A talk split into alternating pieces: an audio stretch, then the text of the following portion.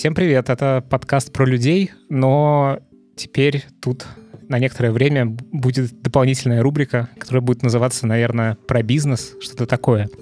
В общем, э, я сейчас вижу, что очень многим компаниям приходится не просто потому что кризис, потому что коронавирус, и, в общем, у многих компаний сейчас большие проблемы, кто-то закрывается, кто-то еще держится. Поэтому мне хочется поговорить с предпринимателями в этот непростой для нас всех период, потому что, в общем, мне кажется, предприниматели — это классные ребята, которые делают мир лучше. Вот, как бы это не пафосно звучало, но я действительно в это в это верю.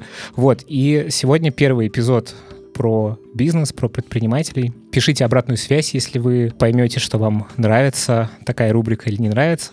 Вот. А сегодня у меня в гостях Вадим Михалев, основатель компании Rocket Slice. Правильно я тебя представил? Или как тебя представить еще? Меня зовут Вадим Михалев, я основатель компании Rocket Slides и нескольких других бизнес-проектов и стартапов. Ага, класс. А расскажи вообще про себя чуть-чуть побольше. Как ты себя можешь описать? Мне 30 лет, я предприниматель-изобретатель, отец двоих детей. А мой основной бизнес — это бюро презентации Rocket Slides, который я строю с 2013 года. И ласково называют этот бизнес онлайн-заводом по производству презентаций. То есть мы работаем заказами а, индивидуальных предпринимателей, стартаперов и компаний по подготовке презентаций для них будь то презентация их продукта, презентация их компании, презентация инвестиционная или презентация для выступления на конференциях. Вот с конференциями сейчас и проблема. Да, все подменяли, и, в общем, презентации. Хотя странно, но вроде онлайн, онлайн же проводят какие-то или нет? То есть почему так вышло, что не заказывают сейчас презентации? Ну, надо сказать, что а, конференция для нас является таким локомотивным продуктом, потому что а, у нас очень а, классно организован сам процесс производства, дизайна и структуры презентаций. А конференции, особенно те, которые проводят большие компании, например, какие-то дилерские конференции или партнерские, когда в один прекрасный день или несколько дней приезжают все партнеры компании, какого-нибудь, например, дистрибьютора, там, там обеспечения. И Всем им нужно в нескольких треках рассказать, что нового у компании произошло за последний год или полгода или квартал. И вообще отчитаться перед своими партнерами, что вообще-то мы самая крутая компания, и у нас за, за спиной огромные результаты. Вот. И, как правило, это такой серьезный проект, в котором вовлечены там десятки людей,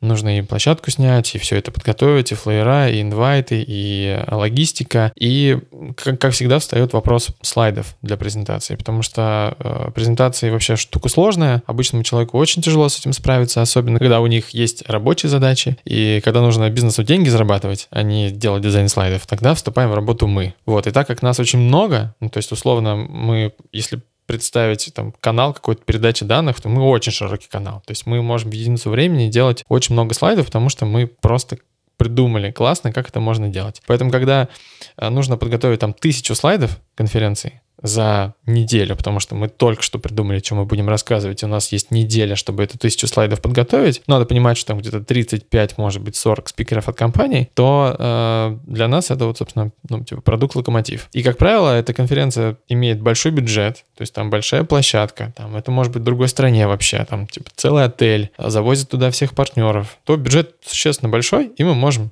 как бы на него претендовать. Вот, поэтому и э, в одну единицу времени мы можем там посадить 60 человек, которые будут работать там вот в 35 потоков с каждым спикером отдельно. Вот, и можем все заработать. Помимо того, что мы делаем, конечно, разовые проекты, они нас сейчас немножко спасают, но конференция для нас была прям таким ну, самым крутым, что вообще, в принципе, нам подходит по духу. То есть очень быстро, очень много, очень там ну, внимательно и круто сделать большие объемы в единицу времени. Вот, а сейчас такая штука, что ну, конференции отменились, на неограниченный срок перенеслись, вот, и бюджет, может быть, конечно, и есть, но в онлайн пока еще не переходят, потому что не придумали как. Вот, но онлайн сразу по ощущениям не стоит столько денег, во-первых. Ну, то есть сильно, наверное, бюджеты на организацию уменьшаются. Вот, и в целом там важнее, кажется, в принципе, прокоммуницировать со своими клиентами, нежели показать им что-то клевое. Вот, пока мы совершенно ну, не получили, мы активно работаем с э, провайдерами, там, ивент-агентствами или компаниями, которые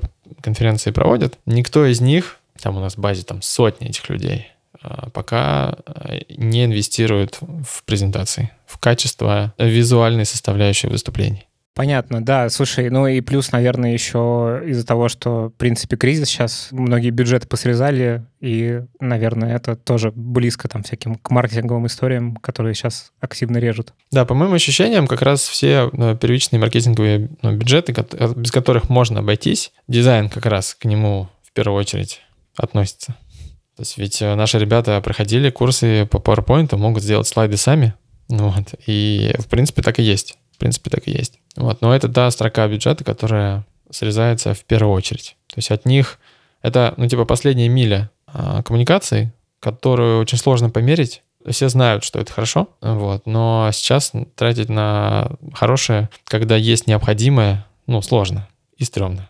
Вот, надо зарплату mm-hmm. платить. Вот такие мои пока ощущения. Да, давай немножко назад откатимся. А как вообще получилось, что ты начал быть предпринимателем, изобретателем, как ты себя называешь? Вообще, как так вышло? Ты где-то, ну, какой у тебя вообще путь? Можешь его как-то рассказать? Ну, я вообще из киберспорта. Это с того времени, когда в киберспорте денег не было от слова совсем. То есть все деньги были э, взяты от других участников э, там, тех же соревнований, когда мы в складчину делали турниры, а потом делили деньги между победителями. Потом э, я запрыгнул в область стартапов. Я поработал в целом ряде компаний, которые работали на, на передовой тех сферах, которые прям стреляли. Я работал и там в играх, в социальных играх, в социальных сетях, и работал в купонных сервисах, которые в то время брулили. А потом работал в области образования, онлайн-образования, всяких таких тяжелых классных курсов, которые переносят а, новых сотрудников, скажем, какого-нибудь «Газпрома» в среду, там его встречает электронный э, генеральный директор, проводит его по офису, вот в таких, в таких сферах. А кем ты был? Извини, я там занимался там? управлением проектов, я там был аналитиком, я там был маркетологом, кем только не был на самом деле. И это хорошо, ну и плохо одновременно. Я там работал не так долго, потому что моя ну, особенность психики все-таки э, расфокусированность. И я вообще не самый лучший сотрудник. Меня лучше не нанимать. Я бы, наверное, себя не нанял точно.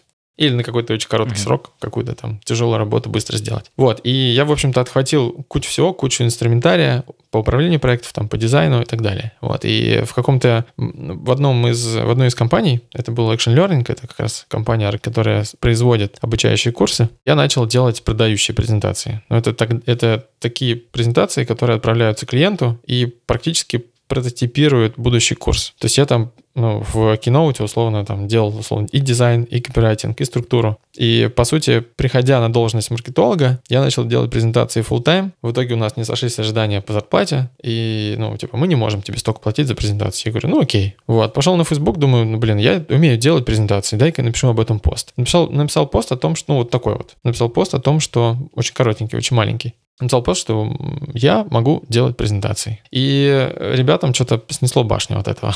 То есть на тот момент никто, в принципе, такую услугу не предлагал. Хотя, ну, мыши кололись и продолжали есть кактус, потому что, ну, реально, презентация это очень сложно. Вот, и в тот момент не было человека, который скажет, типа, я только презы буду делать. Блин, и это было так офигенно, что VC.ru, который тогда еще был Цукерберг позвонит. Зарепостил меня на Фейсбуке и меня завалил на полтора года заявками потом после этого. Вот. Ну, то есть и как так... тебя как фрилансера, дизайнера, маркетолога-копирайтера? Да, да, да. Я все, все успел уже делать, потому что в киберспорте я еще работал журналистом, то есть я умел и работать и с текстом, потом умел управлять проектами, потом понимал, как работает вообще маркетинг-трафик, потом научился дизайну, ну, то есть собрал вот эти компетенции, инструментарий, и, в общем-то, это стало для меня основой для того, чтобы делать презы, потому что это супер комплексный, сложный продукт. Вот. Сначала Сначала делал один, а, там, первые 3-4 месяца, а потом вот потихонь, потихонечку обрастал компанией, обрастал командой. И моя инженерная черта характера, ну, инженерное образование заставляло меня структурировать любую сложную штуку. Вот, я распилил а, саму область а, создания презентации на этапы,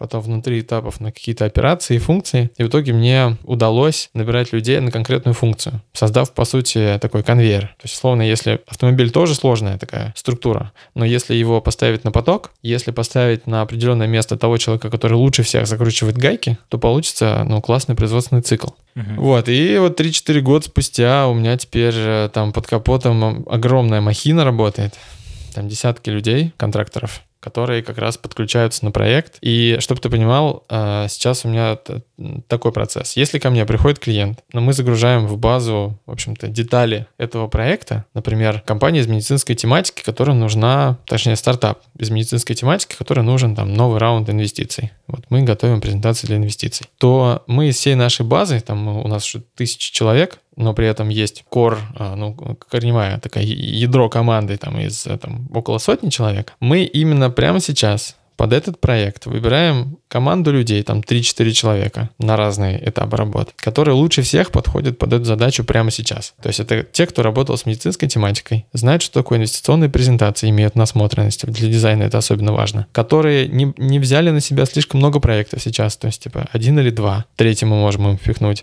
которые прямо сейчас свободны и могут прямо сейчас начать работать для того, чтобы ну, сделать уже первый результат сегодня. Вот, и мы вот, типа, машина скорит подходимость всех исполнителей под этот проект и с помощью бота высылает приглашение поработать. Типа, дорогой там Вася, у нас медицинский проект, ты, во-первых, работал с этой тематикой, а если он еще работал с этим же клиентом, это повторный клиент, и клиент поставил ему там, не знаю, звездочек 5, то он в первую очередь, мы ему в первую очередь должны предложить работать. Вот, и в зависимости от того, успеет ли он захватить ну, эту, заявку, мы последовательно высылаем приглашение. Он ставится на проект. Вот, Офигенно. и это, ну да, вот и сейчас, сейчас вот, это, вот этот завод, он простаивает, ну как простаивают все производственные заводы тоже, ну вот. Он реально, да, сейчас а, немножечко, ну не на ходу, не на ходу, даже обидно. Мы уже пробовали очень много всего, на самом деле, я же почувствовал это еще месяц назад. Мы начали запускать новые вертикали и видеоролики, там, и сторис, и статьи, и даже выкатили ассистентов по подписке. Ну, когда тоже ты там, тебе вдруг свалилось, там, не знаю, расшифровать 20 20 записей звонков, плюс сделать research какой-нибудь сервиса, сделать табличку, там, обработать, позвонить, обзвонить, заказать, вот для таких вещей. И вот пытаемся как-то диверсифицировать, в общем-то, машинку, потому что нам, в принципе, ну, не важно, что производить, когда мы готовы подбирать самого лучшего человека прямо сейчас которого мы отобрали, там обучили, и он готов прямо сейчас подключиться там, к чатику твоему и сделать тебе задачу. Круто то, что рассказал про систему. Давай еще немножко назад откатимся. А как вообще ты... Ну, я правильно понимаю, что ты, значит, работал там по найму, а потом стал фрилансером на 3-4 месяца, и ты вот, собственно, на, на это все дело и жил, то есть это было твое основное занятие? Или ты как-то там еще где-то подрабатывал вообще? Что это было? Нет, конечно. Ну, я ушел в никуда. Ну, нет, так нет. Угу. Ну, я вообще обладаю таким, такой иногда способностью, ну, не переживать. Ушел в никуда. Ну, тогда еще хорошее время было. Хороший доллар. Угу. Вот. И, в принципе, занимался только презентациями. То есть я пошел там на фриланс, который ныне в fl.ru, и искал клиентов. Я, как помню, первая презентация стоила у меня 3000 рублей. Я ее делал там неделю. Я даже помню, mm-hmm. о чем она, об электрических лампах. Вот, с тех пор мы, наверное, ну, сделали тысячи четыре, наверное, проектов. Вот, а это там полмиллиона слайдов. Но я помню ту самую первую презентацию. Но да, по факту я ушел никуда, начал э, просто набирать максимум заказов, которые я могу переваривать, и когда уже перестал справляться, я, у меня есть такое правило, никогда не отказываться от заказов. Никогда. Ну, то есть, кроме ситуации, когда мы совсем-совсем не сходимся, когда клиент э, токсичный, то есть я сейчас стараюсь команду защищать от э, не очень правильных клиентов, скажем так, которые могут каким-то образом повлиять на моральную составляющую команды, потому что если один человек э, там, подпортил немножко команду, то это может вести за собой там целую цепочку событий. То есть я, в принципе, у меня такое правило, не отказываться от проектов. Что бы ни произошло, что бы ни происходило, мы должны найти решение, при котором мы можем человеку помочь. Потому что, как правило, презентация это такая штука, типа, блин, завтра у меня встреча в Сбере, а у меня ничего вообще не готово. Вот. И странно mm-hmm. этому человеку отказывать, потому что, ой, сори, мы там, у нас загруженные проекты. Нет, ну, помочь-то надо, спасти нужно. Это вот моя внутренняя психологическая деформация. А, роль спасателя. У многих такое. Ну и, ну и на самом деле для клиента это, ну как бы, ты его очень надолго привязываешь к себе, потому что ты его в очень критической ситуации реально выручил. То есть твой бизнес, да. он ему типа супер помог. Если бы он типа за месяц с тобой договорился и получил такую же классную презентацию, то он бы не так э, к тебе эмоционально был привязан, чем вот в этом случае. Это очень угу. дальновидно на самом деле. Ну, в некотором да, я просто не знал, не знал, что это важно настолько. просто делать то что, то, что умел. Ну, не мог просто оставить человека. Более того, с точки зрения бизнес-модели, срочность, вообще способность срочные заказы выполнять, это, как правило, повышенный коэффициент. То есть, ну, человеку настолько важно, там, контракт на миллион долларов, он может там чуть подороже нам заплатить, чтобы мы выполнили эту работу. То есть, это вообще, на самом деле, вин-вин история. То есть, нам нужно было просто это научиться, потому что это сфера такая. А других таких сфер я пока еще не нашел, где важно прям типа, 100 человек нагнать прямо сейчас, которые все переделывают, и все будет готово. А как быстро все это росло? И вообще, вот тот момент, когда ты первого человека привлек на работу, ты как-то помнишь его отдельно? Я, честно говоря, не помню. Я даже не помню, когда это было. Ну, потому что вот за все это время мы, наверное, ну, людей, ну, тысячу людей точно наняли на проекты, если не больше. Но я точно помню, что это был чатик в Вайбере, но я нанял человека, который разбирается в той, в той сфере, в которой я, э, ну, мне очень дорого будет разбираться, там, например, шаблоны. Вот, я даже помню, что пару раз даже этого человека увольнял, потом возвращал назад. То есть мне в какой-то момент, ну, нужны были руки, чтобы делать какую-то техническую работу. То есть всю основную там креативную плюс э, там стилевую делал я. Причем я даже ни разу не открывал Photoshop, надо понимать, я не умею с ним работать на, на пределе своих возможностей. Вот. И на какие-то отдельные кусочки, типа, например, там, перекинуть э, все слайды в новый шаблон, например, я вот отдавал человеку. Вот это стало первым шагом к тому, чтобы вот с конца начать и уже начать достраивать, уже нанимать тех людей, которые прям очень четко сделают очень крутой стиль, например, концепт.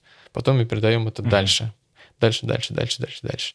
Команда, она ну, как-то системно наполнялась участниками, когда я уже не справлялся точки зрения там роста, но я сказал, что, ну, то есть впервые первый бюджет на маркетинг я потратил через полтора года после начала, и то мне, наверное, не очень это нужно было. С точки зрения роста я бы, наверное, описал это как, ну, такой не быстрый, но системный рост процентов, наверное, на, на ну, может, 20 в год, по крайней мере, первые 4 mm-hmm. года. В людях. Это не, не взрывная история. Ну, и, и в людях, да, и в людях, и в проектах, и в mm-hmm. деньгах, ну, и в прибыли. Помню, что в 2017 году было 75 человек в Слаке. Угу. С тех пор, ну, эта цифра не очень росла, а сейчас даже поменьше. Сейчас около 30-40. А тысячи человек, это в смысле те, кто прошел через вашу систему? В принципе, и... прошли. Да, в принципе, с нами работали. Угу. Не все они сдержались. Но тысячу человек мы наняли по факту, чтобы делать какую-то работу. Угу. И у вас многие, кто ну, с вами работает, для них это основная работа получается? Или для непонятно? всех, для всех, ну для тех, кто сейчас с нами работает, это основная работа, да. То есть, получается, ты за все это время, ну, типа, дал тысячу рабочих мест? Ну, я бы не, ну, я бы не стал себя слишком возвышать. Все-таки это фриланс. То есть мы э, с каждым работаем по проектно. То есть у нас проектная оплата. Э, я бы не сказал, что дал тысячу рабочих мест но пару сотен на какое-то время с точки зрения рабочего места на месяц или на несколько месяцев точно дал, да. Не слишком большое, большое влияние, но в целом позитивное. Больше компаний мы помогли, на самом деле, чем большим людям дали рабочие места. Слушай, ну все равно это как-то, в общем, выглядит довольно масштабно. Даже 300 людям дать даже месяц поработать на фултайме, ну, типа, с постоянной занятостью, мне кажется, это большой вклад. Я, вот, короче, ты себя возвышать не хочешь, я тебя возвышу. Это очень круто, по-моему. Можешь немножечко про свою систему рассказать, потому что она, видимо, как-то тоже постепенно обрастала. Ну, я когда про нее слушал, меня она абсолютно восхитила, что это очень автоматизированная штука, во-первых, а во-вторых, то, что она сделана на самом деле, ну, то есть, э, я так понимаю, это не куча бэкэндеров сидела и делала а это, ну, ты использовал инструменты, которые, ну, по сути, не предполагают то, что ты должен прям очень хорошо уметь программировать, и, в общем, это такое, как бы, решение, ну, типа, более шаблонное, чем если бы ты заказал эту систему разработать какому-то количеству разработчиков, которые сидели бы все это делали. Можешь рассказать подробнее, как это устроено все? Да, но с точки зрения эволюции все началось с обычного чатика. Типа, ребята, эй, эй, там что-то сделайте мне вот это, то-то, то. Когда людей стало 7, нам нужна была какая-то система, мы пробовали э, инструменты управления проектами, там Trello, Basecamp на тот момент. Какое-то время это работало. А, мне точно не хотелось э, не покупать, не использовать инструменты по созданию договоров и выставлению счетов типа 1С. Я до сих пор туда ни разу не заходил. И, наверное, я бы хотел не зайти туда никогда. И я сделал на Google таблицах целую систему, которая позволяла а, заводить клиентов, нажимать на кнопочку, там такой маленький скрипт работал, и по реквизитам клиента, беря за основу а, шаблон договора, генерировались просто ссылки на договора. То есть нажать одну кнопку, у тебя уже готовы там счета, акты, договора на всех клиентов, ну, на клиента, которого ты сейчас завел заранее. То Это есть ты, по сути, сделал в Google Доках, ты сделал аналог какой-нибудь Эльбы типа, которая... Типа того, вот типа того. Генерит. Да, это работало тоже до к твоему периода. конкретным твоим задачам привязано. Да, да. Кладешь шаблон, вставляешь Офигенно. переменные, потом заменяешь переменные на, на буковки. Это прожило, наверное, года три. Проведение самих проектов, то есть, ну, э, то, что меня тогда впечатлило, то, что у вас есть э, там какое-то количество баз данных, в которых и, э, есть там сущность э, того, кто задачу делает, есть э, там задача, и есть взаимосвязи их, и, собственно, штука, которая принимает решение, кому что отправить, типа запустить бота, который бы все дело предложил. Ну, то есть это прям такая очень продуманная система. Это тоже все сделано, как это сделано, короче? Что, что ну, дальше? вот в шестнадцатом году как раз на смену Google таблиц а, пришел Airtable. Я вообще люблю очень такие так называемые зерокодерские инструменты, ну, те инструменты, которые позволяют создавать такую мощную функциональность, даже целые продукты и бизнесы без привлечения разработчиков, даже если внешне кажется, что это довольно сложная история, там, с ботами, сайтами, авторизацией, генерацией страниц, событий, изображений. Все это уже сейчас можно делать с помощью комбинации инструментов, Поэтому у меня отдельное направление моей деятельности даже в этом направлении лежит. Вот на тот момент, в 2016 году, я как раз открыл для себя Airtable во второй раз. А это как раз э, такая интерактивная база данных, которая в принципе выглядит как Google Doc, то есть она доступна для всех, но с другой стороны она обладает всеми, спос- всеми возможностями баз данных и позволяет очень гибко как с данными работать, так и связывать различные данные и сущности между собой, отображать эти данные в любом виде, в котором тебе нужно, в виде списка, там, галереи, календаря, даже канбан-доски, и все это можно выгружать еще отдельными кусками, там кусочек этой базы можно выгружать в определенные места, например, на сайт. То есть для того, чтобы нам обновить портфолио, нам ничего не нужно делать, кроме как загрузить картинки к нам в базу, и они автоматически обновятся на сайте. Это нам позволяет вообще, в принципе, не работать с упаковкой, потому что упаковка работает на нас, то есть сам по себе процесс. Да, и вот в Airtable мы настроили огромный космический корабль. То, как я себя веду в таких сервисах реально, потому что они изначально задумывались, ну, там, э, как инструмент работы по выпуску новых статей, там, или, например, по каталогу книжек. Я вот забегаю туда как такой панк в некотором роде, такой панк-изобретатель, который настраивает очень много всего, и потом это в огромных масштабах ну, начинает работать.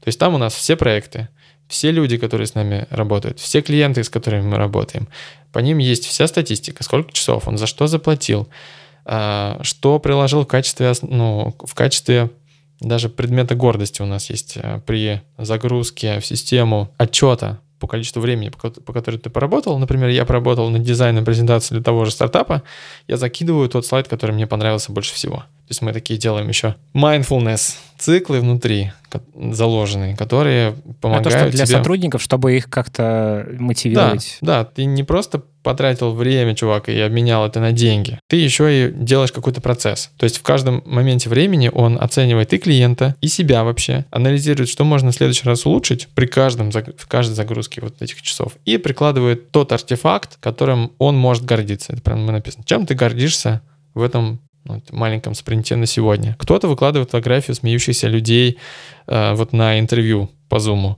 Кто-то там дизайн слайда, который он сделал. То есть там очень много всяких таких штук. И мы это загружаем. И фотки сотрудников, их можно вывести как галереи, на них посмотреть, так и в виде списка. Также мы выгружаем их клиентам дашборды, что вот там Влада с такой-то фотографией проработала вот столько часов, вот как она описывает результат, вот как она, как она описывает то, чем она гордится сегодня. Ну и в целом мы построили на этом ну, всю, всю систему. У нас чуть-чуть есть очень маленькие, это называется low-код как раз чуть-чуть маленькие кусочки кода, которые прямо сейчас даже я уже знаю, как можно самому собрать на конструкторе. Вот как раз тот функционал бота, который рассылает сообщения пользователям. Точнее, не пользователям, а дизайнерам, скажем так. Вот, если я ответил на твой вопрос. Да-да-да, ты ответил. Смотри, вот то, что ты сейчас рассказал, короче, это такая, ну, success story Типа, я чувак с изобретательским складом ума, и вот, э, значит, я написал пост в Фейсбуке, все началось. Э, сейчас большая компания, ну, в смысле, по меркам там малого бизнеса, а, классные процессы. А вот что у тебя сложного было во всем этом? Ну, то есть у тебя были какие-то моменты, когда ты такой, блин, все, не знаю, все плохо? Ну, все самые сложные моменты, когда я чувствую, что я могу вот сейчас, если ничего не изменить, я умру, рождали вот такого рода, ну, прыжки, скачки в автоматизации, то есть мне точно было очень плохо, когда особенно много проектов и не очень отлаженная система. То есть ты как менеджер все это тащил, и потом да. ты придумывал способ, как да. это перестать вот менеджерить настолько в ручном режиме. Да, как раз вот тот момент я помню очень хорошо, когда с одной стороны у меня 70 человек, которые работают в Slack, с другой стороны 70 чатов с клиентами, где я был единственной uh-huh. прослойкой.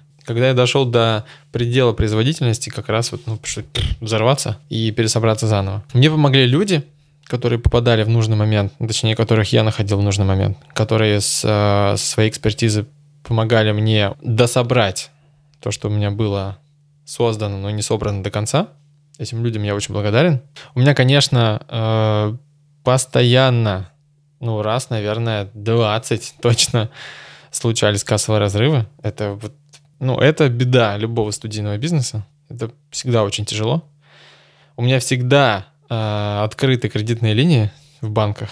То есть я всегда пляшу танец кредитных обязательств. Всегда, к сожалению. Но, наверное, это такая доля предпринимательская и студийная в частности. А почему эти кассовые разрывы происходят? Можешь механику объяснить? Ну, надо сказать, что я м, один из тех людей, которые очень плохо понимают в финансах. И не то чтобы понимают, но не очень хочет туда вообще, в принципе, лезть потому что мне, как изобретателю, хочется изобретать новые фичи, там, развивать технологию, открывать новые горизонты. Для меня финансы — это та вещь, которая всегда в темной стороне находится. Именно там я ошибаюсь чаще всего. И частенько, ну, классическая история, когда ты выплачиваешь зарплату человеку, за его часы, а клиент выплачивает тебе через три месяца. Или в какой-то момент говорит, что и не могу заплатить, или я не согласен с результатом и э, оплатить тебе эту работу не могу. Ну, например, просто технически не подписан был акт.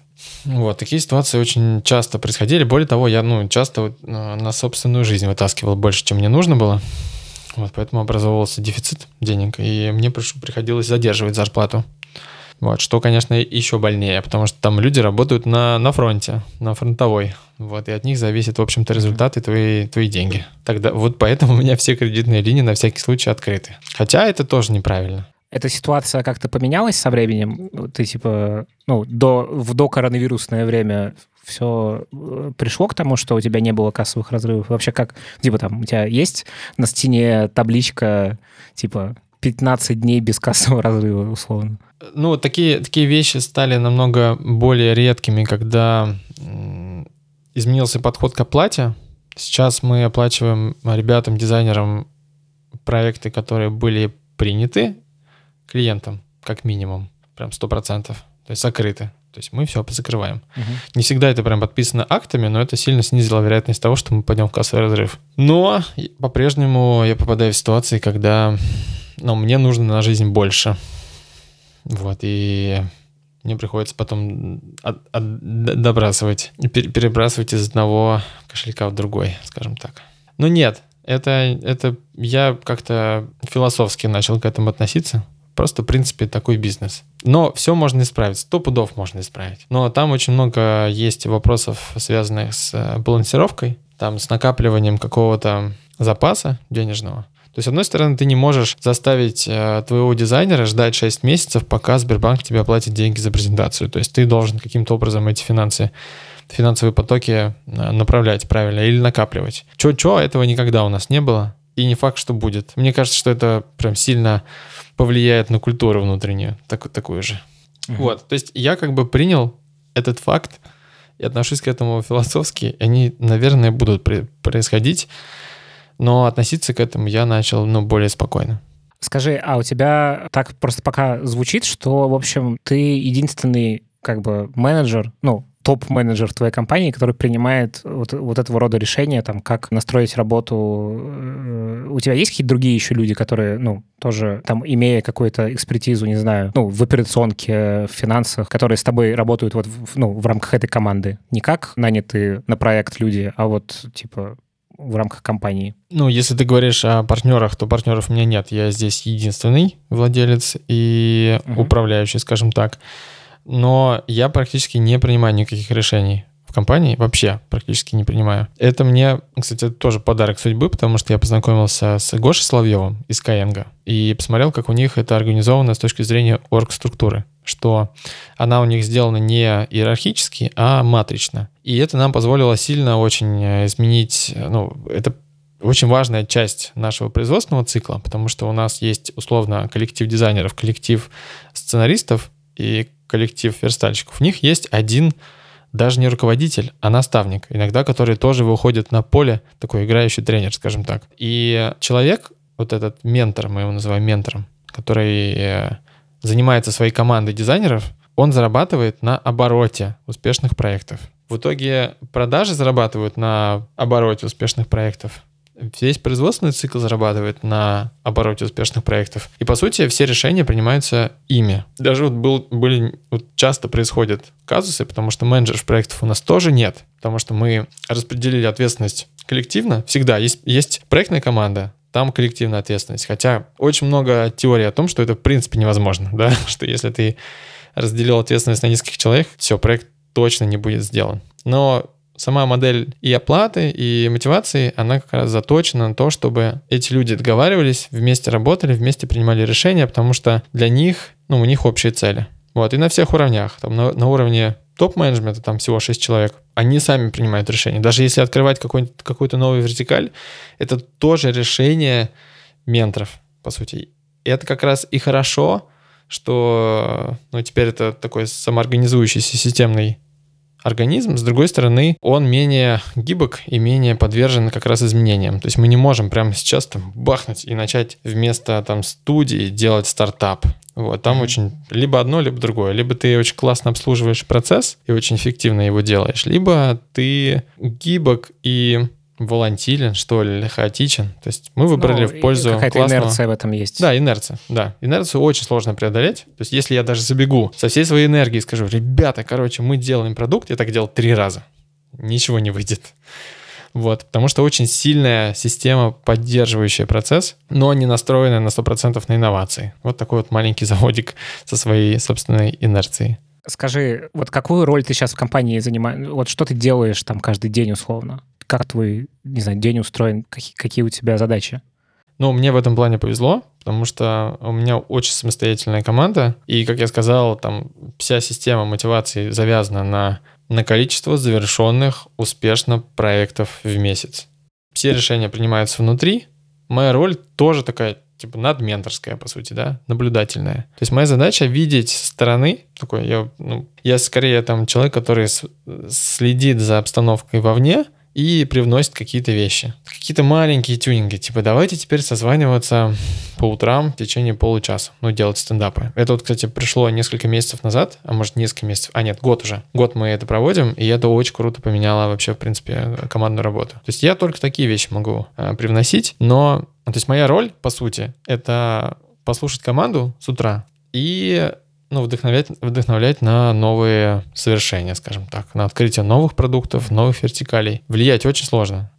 вот, но вдохновлять, вдохновлять, привносить новые какие-то там а, технологии, например, переехать со Slack на Discord. Вот это какая-то моя э, роль да, типа привнести какую-то новую механику, что-то новое, ценное, что нам может чуть-чуть улучшить наш процесс. То есть я это такое постоянно делаю. Ну и вообще вести такую one-on-one работу с ну, core командой для того, чтобы они не теряли цели, которыми идут, чтобы ну, мы каждый месяц созваниваемся на вот one-on-one, и мы обсуждаем личные цели каждого человека.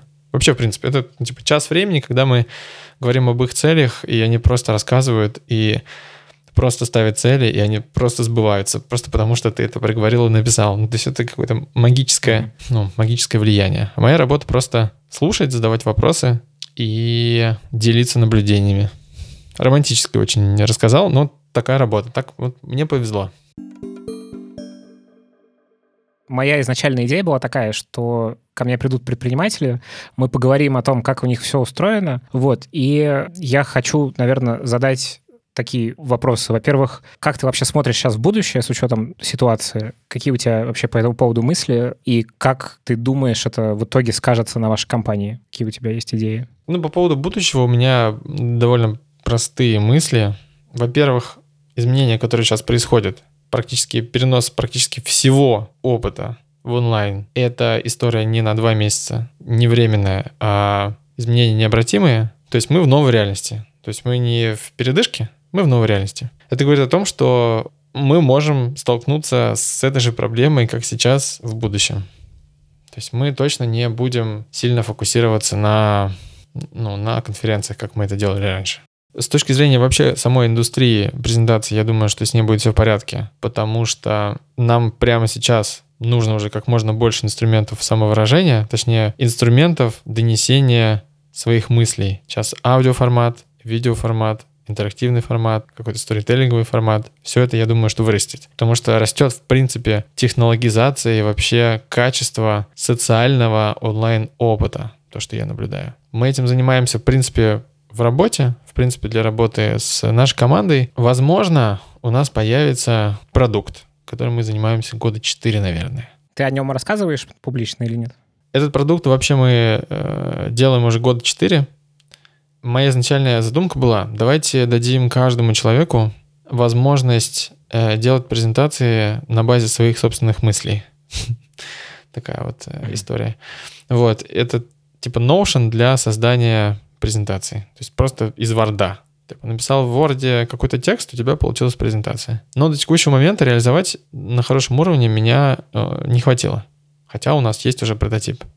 Я никому его еще не показывал. Это не потому, что оно какое-то секретное, а просто потому, что я не дошел до этого и что-то что там не так. Вот. А, возможно, мы переключимся в формат э, сообщества потому что я сам делаю несколько платных сообществ, ну, которые, которые создают такой социальный опыт в онлайне, да, за который, который имеет ценность, возможно, мы в эту сторону пойдем. Мы, наверное, вряд ли пойдем в сторону образования. Потому что есть классные ребята, те же там Bonnie Слайд, которые хорошо, или там Эспрезо, которые классно делают свою образовательную работу по презентации. Я просто, я подступался к этой задаче, но почему-то я думаю, что для того, чтобы делать презентации, ну, не нужно быть дизайнером. В общем, то, как будет выглядеть будущее, в принципе, понятно, о чем, где мы там займем свое место, непонятно. Я правда не знаю. У тебя по этому поводу есть какая-то, ну, паника, не знаю? Паника. Как ты вообще себя чувствуешь вот во всем этом сейчас? Что у тебя внутри происходит? Ну, лично я, лично я, как изобретатель, чувствую себя очень хорошо, потому что в момент турбулентности открывается куча новых возможностей. Вот каждую неделю я стараюсь попробовать преследовать какую-то новую возможность. Поэтому у меня появилось сообщество зерокодеров, поэтому у меня появилось сообщество, э, ну, Habit Hero, поэтому я делал витрину онлайн-событий. То есть лично я вижу в этом огромный потенциал и возможность найти ту точку роста, которая сейчас дает, может быть, незначительный прирост, но когда вот эта сжатая пружина распрямится, то можно будет очень быстро и кратно вырасти. Например, онлайн-фитнес. Когда все сейчас наберут по 7-10 килограмм за два месяца. Вот нужно будет их э, потребность обслужить каким-то образом вместе с э, онлайн-опытом. Вот. Но я не боюсь, ну, то есть у меня нет э, страха относительно будущего, потому что я верю в свою команду, мы точно что-то найдем, что позволит нам во-первых, пройти через это, во-вторых, ну, выжить и продолжать работать, потому что то, что мы делаем, оно никуда не девается. Просто сейчас нам нужно переконфигурировать, ну, перефокусироваться на на том, что у нас может получаться так же хорошо, как мы делали это с конференциями. Скорее всего, мы это найдем, просто что это будет, это ну, непонятно. Мы находимся в постоянном поиске. Еще есть гипотеза превратиться в marketplace. Что если меня убрать совсем, вот, оставить тот механизм, который у нас работает и подбирает подходящего человека, а сильно упасть по маржинальности, это означает, что предложить действительно классную конкурентную цену, ну, супер конкурентную цену, и попробовать вырасти на масштабе за счет этого. Такие мысли тоже есть. Но это совершенно такой, другой бизнес. Типа технологичный юду. Ну, в смысле, технологичный в плане да. по типу оказываемых услуг. Да, да. Ну, не факт. Ну, здесь как раз э, ну, рынок уже э, с классными, сильными игроками, типа Юду и Профи. С ними работать, конечно, очень, ну, конкурировать тяжело. Поэтому, ну, выбор такой, довольно тяжелый. Но верю в команду. Точно. На что, на что жить, в принципе, у нас есть. Команде есть, мне нет. Вот я поэтому ищу новые возможности. Окей, что сейчас может слушатель нашего подкаста сделать, чтобы, в общем, твоя компания осталась на, на плаву и, в общем, все было хорошо?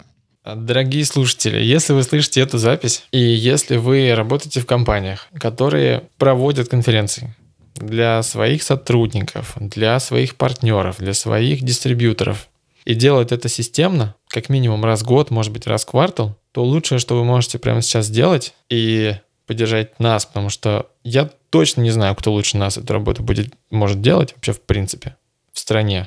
Мы готовы сейчас очень сильно упасть по стоимости, для того, чтобы а, максимально безопасно пройти вот этот турбулентный этап. То есть мы готовы условно выдавать, брать на себя обязательства, которые мы исполним в будущем по, по тем ценам, которые позволяют команде спокойно существовать. Вот. Тут даже речь не идет там о моей прибыли, потому что я э, ну, где-нибудь ее найду, а, но хочется, чтобы команда ну, прошла этот путь я смог защитить свою команду, и они могли, могли вместе со мной пройти вот этот турбулентный этап. То есть по факту мы готовы жертвовать э, маржинальностью ради поступлений сейчас на счет. То есть если вы точно планируете это делать, проводить конференции в будущем, может быть осенью там, или зимой, и у вас есть точное понимание, что вы это точно будете делать, то мы готовы обсуждать супер классные условия для того, чтобы всем было хорошо. Потому что я знаю, что бюджеты, скорее всего, еще у многих компаний на это дело есть, у некоторых, вот, и их можно сейчас э, ну, кратно лучше, более эффективно э, инвестировать, чем в обычное сытое время, когда все сытые, и мы тоже. Что надо сделать? Ну, то есть, э, куда написать? Я это добавлю в описание подкаста. Нужно написать мне в Facebook, facebook.com slash Михалев, и запросить у нас, ну, в общем, контакт с аккаунт-менеджером, я вас веду для того, чтобы вы, ну, рассчитали стоимость стоимость будущего проекта. Он будет тоже там гибкий относительно результатов, то есть мы там заложим количество ресурсов, которые нам потребуются, или там количество слайдов. Нам, в принципе, не важна особо срочность, мы можем в любых режимах работать. Но так или иначе нужно написать мне, чтобы я связался с аккаунтом, чтобы мы посчитали, посчитали проекты и смогли ну, договориться. Вот в обычное время мы не можем себе позволить такое. Круто. Вадим, спасибо тебе большое. В общем, я надеюсь, что все будет хорошо. И, ну, ты, на самом деле, вот сейчас тем, что ты рассказал, ты меня лично как-то подуспокоил, потому что действительно, ну, время тяжелое, да, но как бы в этом, наверное, и суть вообще бизнеса — это быть гибким и придумывать какие-то решения и, в общем, быть нам всем изобретателями, слышь, предпринимателями, чтобы все получилось. Спасибо тебе да, большое. Спасибо большое. Если у меня есть возможность какого-то пожелания, то я да, есть. точно, Давай. точно э, рекомендую смотреть на то, что сейчас происходит, как на существенные, фундаментальные, необратимые изменения. В любом изменении существует как падение, так и рост, который как раз кратно увеличится после прохода вот самого критического момента, потому что мы видим, что в Китае, например, же экономика потихонечку начинает раскачиваться. Не так быстро, но начинает. Искать в этом новые возможности. Не бояться пробовать, не бояться ошибиться и ну, максимально открыто ну, вести себя по отношению к окружающей среде, к команде, к партнерам, к вообще, в принципе, окружению. Потому что то, что я сейчас вижу, это как раз объединение. Вот чего раньше не было, а сейчас происходит, это увеличивается наше ну, качество нашей связанности между собой, как такого большого глобального сообщества. И то, что я сейчас вижу, и то, что мы видим на примере вот этого подкаста, то, что люди готовы идти друг к другу а, на контакт, дружить, общаться, обмениваться там аудиториями, ресурсами и возможностями для того, чтобы все вместе, вот как муравьи, когда они переплавляются через реку, они прям становятся таким очень крепким, связанным комочком. Вот то, что нам прям точно сейчас нужно. И общаясь открыто, общаясь там прямо, не боясь там не боясь ошибиться, не боясь повести себя как-то неправильно, предлагаю искать возможности, объединяться, быть честным и открытым прямо сейчас. По крайней мере, последние два месяца, а потом можем спокойненько покушать кофемании. Вау. Слушай, да, это, короче, это очень вдохновляет. А, в общем, что? Это был подкаст про людей. Специальные выпуски про бизнес, потому что, в общем, я верю, что вот эти ребята, которые делают бизнес, они на самом деле очень сильно меняют мир и предпринимают, изобретают и делают так, чтобы, чтобы что-то что менялось и что-то происходило. Вот, поэтому подписывайтесь, ставьте оценки, пишите отзывы в iTunes, в Кастбоксе, слушайте мой подкаст на Яндекс Музыке, делитесь с друзьями, делайте сторис в Инстаграме, э, отмечайте меня или подкастерскую и давайте, давайте дружить. Вот, всем пока. Пока.